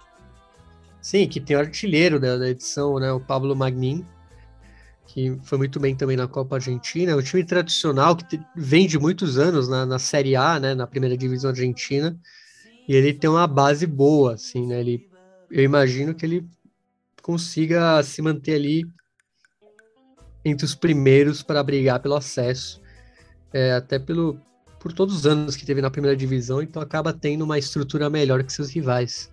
Bom, agora passamos para a zona B, onde tivemos aí o empate do líder é, é, de Santiago del Esteiro, é, empatando aí no último minuto contra o Rinácia Esgrima de Rui Rui, é, para um a um. É, bom, Bruno, é, a distância que estava maior agora já diminui um pouco, né? Só três pontos de diferença do segundo colocado, que é o Barraca Central. É, mas é um ponto importante ainda assim, já que a derrota era quase certa, então fica em três pontos, que é uma vitória de diferença. E mas esse esse lado aqui tá, tá interessante também, já que acho que a a briga é maior pelo, né, pela, pelas vagas do reducido. Tem, temos mais times, vamos dizer, no mesmo bolo, né, no mesmo pelotão. Tirando o Games que está um pouquinho na frente, o resto está quase tudo no mesmo, né, no mesmo passo, né, de, desde o segundo até o sétimo colocado. Então, a briga está muito boa aí nessa na zona B. Bom, já que citamos o segundo é, colocado, que é o Barraca Central, que também escapou de uma derrota, é, onde empatou em casa diante do Santa Marina em 2 a 2 nos minutos finais. É, Barraca Central que está ali com 33 pontos é, na segunda colocação, Bruno. É, o time que, que se mantém na briga aí o Games, né? É, um, é uma briga de poderosos da AFA também, que é muito interessante ver esse duelo, né? O Barraca do Tiquitapia, o Games representa Santiago do Esteiro, que tem a influência aí do Tovigino na, na AFA. Acaba sendo um duelo de, de bambambans aí da política do, do futebol argentino. E, mas eu gostaria, eu prefiro até mais a gente destacar a, a campanha do Brown de Adroguei, um time muito humilde, que é treinado pelo Pablo Vicó há muito tempo, né? O senhor Madruga do Ascenso, uma pessoa muito carismática ali na Argentina e o time está em terceiro lugar com vaga no reducido. A gente sabe que tem menos é, inversões que os outros clubes e vem fazendo um ótimo trabalho. E se vier um acesso, é histórico. Né? Para mim é muito histórico esse time ali da Grande Buenos Aires se ele jogar uma primeira divisão. Que venceu o San Martín de San Juan por 1 a 0 né? Isso. E além dele, temos aí o Moron, muito bem, com 30. Defensores de Belgrano, com 29. Gimnasia de Jujuy, também na briga com 29. E o Almagro também, 29 pontos. Então, realmente essa zona tá bem é, bagunçada aí, pode, pode mudar tudo. Aliás, as posições do reducido até a liderança. E... Tá, tá bem. Então, tá uma, uma boa disputa aí. E você citou o quarto colocado, que é o Deportivo Moron, ele que perdeu fora de casa para o Tristan Soares por 2 a 0. É, e passar aqui algumas partidas é, interessantes é, que vão acontecer na próxima rodada, onde a gente já teve aqui a vitória do Deportivo Maipu, é, time do Enzo Pérez, por 2 a 0 vencendo o Agropecuário de Carlos Casares. É, mas domingo temos Almirante Brau e Chacarita, Bruno. Esse é o clássico, sai faísca, então, e, e, valendo a liderança ainda no caso do Almirante Brown. É, com certeza esse, esse jogo eu, eu indico para qualquer um que consiga ver, é, assista, porque pode não ser bom, mas a, a rivalidade, principalmente entre esses clubes mais é, de bairro, assim, é bem grande. Né? No caso aí do Almirante Brown e Chacarita, que o Almirante Brown também tem uma grande rivalidade, rivalidade com o Chicago, né? Noiva Chicago, então vai ser tá bom ver essa, essa zona A aí do campeonato argentino que tá com muitas rivalidades aí metropolitanas em, em pouco espaço. E um destaque que eu quero fazer é Belgrano e Mitre de Santiago del Esteiro, porque o Belgrano tá ali vencendo de pouquinho a pouquinho, conquistando seus pontinhos, tá só de olho ali na, na, naquela quarta colocação, ele que ocupa a sexta posição com 29 pontos. É, Bruno, se o Belgrano vencer, já bom ficar de olho nesse time aí cordobês, hein? O Belgrano é sempre um time. É, no ascenso ele é muito forte, né? Muito tradicional no ascenso. E também nas temporadas de primeira divisão, é um time que se manteve bem, né? Tem uma base sólida. Teve essa crise que acabou rebaixando ele, mas é um time sempre a, a ficar de olho, né, principalmente no ascenso, onde ele é, ele é um dos mais tradicionais, com certeza. Então, é um time que vai buscar sim essa vaga, ou pelo menos tentar chegar perto. Né? Aos poucos ele vai chegando, como você falou. E, bom, na zona B, temos aí Deportivo Moron e Rinácio de Rui Rui. É, Deportivo Moron que está na quarta colocação e o Rinácio de Rui Rui brigando ali, querendo entrar né, nesse reduzido. A gente tem também o Brau de Adrogué enfrentando o Vidia Dalmin. É, a gente vê também o Guemes, Thiago Del Esteiro, enfrentando o Instituto. É, bom, outro jogo interessante também é Almagro e Barraca Central. É, bom, Bruno, é, alguma partida que tenha destaque nessa próxima rodada da Zona B? Esse Almagro e Barraca Central é realmente um jogo é, também a se ter conta, até pelo, pelos dois estarem na parte alta da tabela, serem ambos da Grande Buenos Aires. É, e vamos ver também o, o Brown de Adrogué, se ele se mantém aí. Então, o Brown de Adrogué eu recomendo ver os jogos. É um time muito humilde e que seria muito interessante ver na, na elite aí do futebol argentino. Então, recomendo ver o time do Pablo Vicó também. Bom, então é isso. É, eu e Bruno fizemos aqui esse pequeno resumo sobre a Primeira Nacional, que é a segunda divisão da Argentina. E chegamos ao fim de mais um episódio do Futebol Obsolete. E Bruno, o que iremos encerrar no episódio de hoje? Ah, vamos encerrar com minha banda preferida. A banda a banda aí, o, o Cajerreiros, que é, tem muito a ver com futebol, né? De grandes hits como Impossível e, e outras músicas mais, obviamente. Mas Impossível talvez seja a que mais me, me marque. E Proibido também. E, e é isso. Porque tem um. A música não é à toa, né? Tem um, tem um fundo aí né? O Thalisson pode contar melhor pra gente. Exatamente. Porque do Cajerreiros. É, no próximo domingo completa 14 anos do último show da banda Cajerreiros.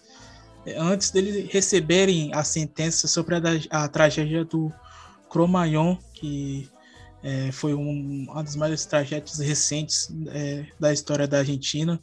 Numa casa de show. É, e o grupo realizou o seu último show no Olavarria, em Buenos Aires, na, nas dependências do Clube Estudiantes, que contou com a presença de mais de 15 mil pessoas, Bruno. É, porém, o resultado foi diferente do que as pessoas esperavam, né? Depois de muitos anos ali, as famílias esperando uma resposta sobre a tragédia que aconteceu na casa de show e foi pego todo mundo de surpresa. É, quatro dias depois desse show em Olavarria, o Tribunal de Buenos Aires absolveu os integrantes da banda das acusações relativas ao incêndio na discoteca Cromagnon, que resultou na morte de 194 pessoas em 30 de dezembro de 2004. E só que dois anos depois disso, o Tribunal de Apelação da Argentina descartou essa sentença anterior de inocência e finalmente considerou a banda de rock Cajerreiros culpada pelo incêndio na casa de shows. E isso significou 11 anos de cadeia para toda a banda. Pato Fontanet, Christian Torrejon, Eduardo Vasques, Hélio Delgado, Juan Alberto Carbone, Maximiliano Jerfi e Daniel Cardel. E a gente tinha citado o Sampaoli na, na entrevista com o Gonçalo, e é, ele é muito fã, né? Ele tatuou as letras da, da banda, né? No Escute e Sigo. E ele, inclusive, ele visitou diversas vezes o Pato Fontané na cadeia. Então, você vê como é uma banda ligada ao futebol, não só por, por conta disso do São Paulo, mas também pelos trapos, né? Uma banda muito ligada ao futebol, pela, pelos cantos nas torcidas. Então, Cajerreiros está faz parte da cultura do futebol na Argentina. Agora não é mais Cajerreiros, né, Bruno? Agora é Dom Osvaldo, é, que foi formado aí pelo Pato Fontané e mais um integrante do grupo. A banda já não, já não existe mais, o nome antigo já não existe mais. É, vale lembrar que o Pato Fontané já foi é, liberado da cadeia, já pagou o que ele devia. Então, é, a banda aí tá com, com um novo nome é, na pista.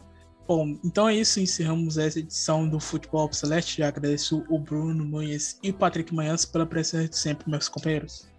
Valeu, pessoal que amigo ouvinte, amigo ouvinte. É, espero que tenham gostado. Foi muito especial por ter convidado aí do, do, do Cacife, do Gonçalo Rodrigues.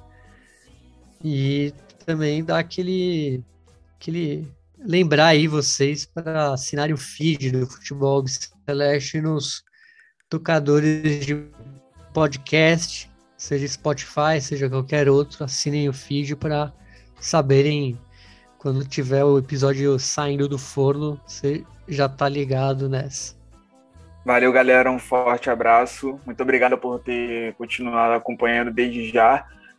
E Continuem nos acompanhando, siga a gente no Twitter, no Instagram, compartilhe as histórias que a gente costuma postar durante a semana e também o episódio. E agradecer também ao, ao Gonzalo por ter topado essa entrevista com a gente, foi muito bom e é isso, galera. Um grande abraço, se cuidem e vacina no braço de geral. Forte abraço. É isso, galera. Muito obrigado a todos vocês. Também agradeço demais a presença do nosso convidado Gonzalo é, no começo do episódio, que conversou com a gente aqui sobre sua carreira e outros assuntos também que abordamos durante a entrevista com ele. E é, até a próxima. Fiquem com Cajerreiros Rock'n'Rolls sem destino.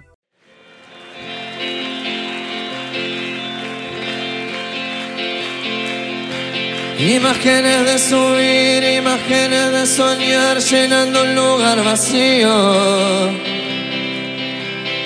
Cientos de momentos fríos y soledad. Siempre relojeando el cielo desde el suelo y no arriba. Sin saber si creer si esta lección de vida valdría mi fe. si este tren solo de ida me daría un lugar. Y el corazón me aturdía con eso de que las paredes y el techo se van si libertad. Y ese drogadicto alarido cuando se quiebran todos los sentidos con una canción. Fue el que jugó todo el tiempo en mi mente como abogado y libero para siempre esta ciega razón de vivir, de tratar de lograr ser la revancha de todos aquellos que la pelearon al lado de cerca muy lejos y no pudieron reír sin llorar.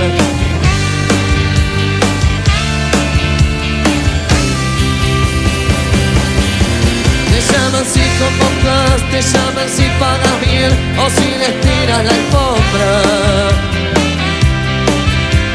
te hacen caminar entre sombras y no te escucharon ni hablar.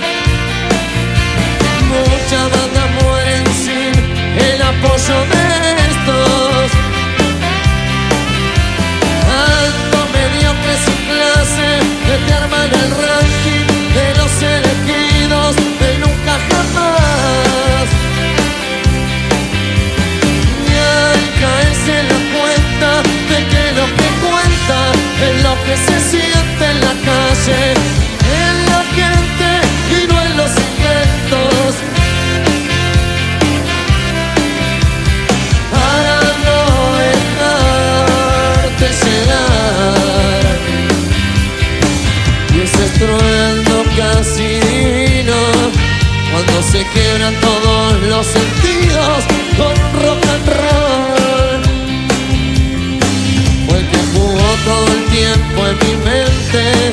como abogado y libero para siempre esta ciega razón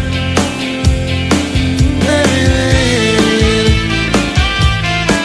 de tratar de lograr ser la revancha de todos aquellos que la pelearon al lado de cerca muy lejos y no pudieron reír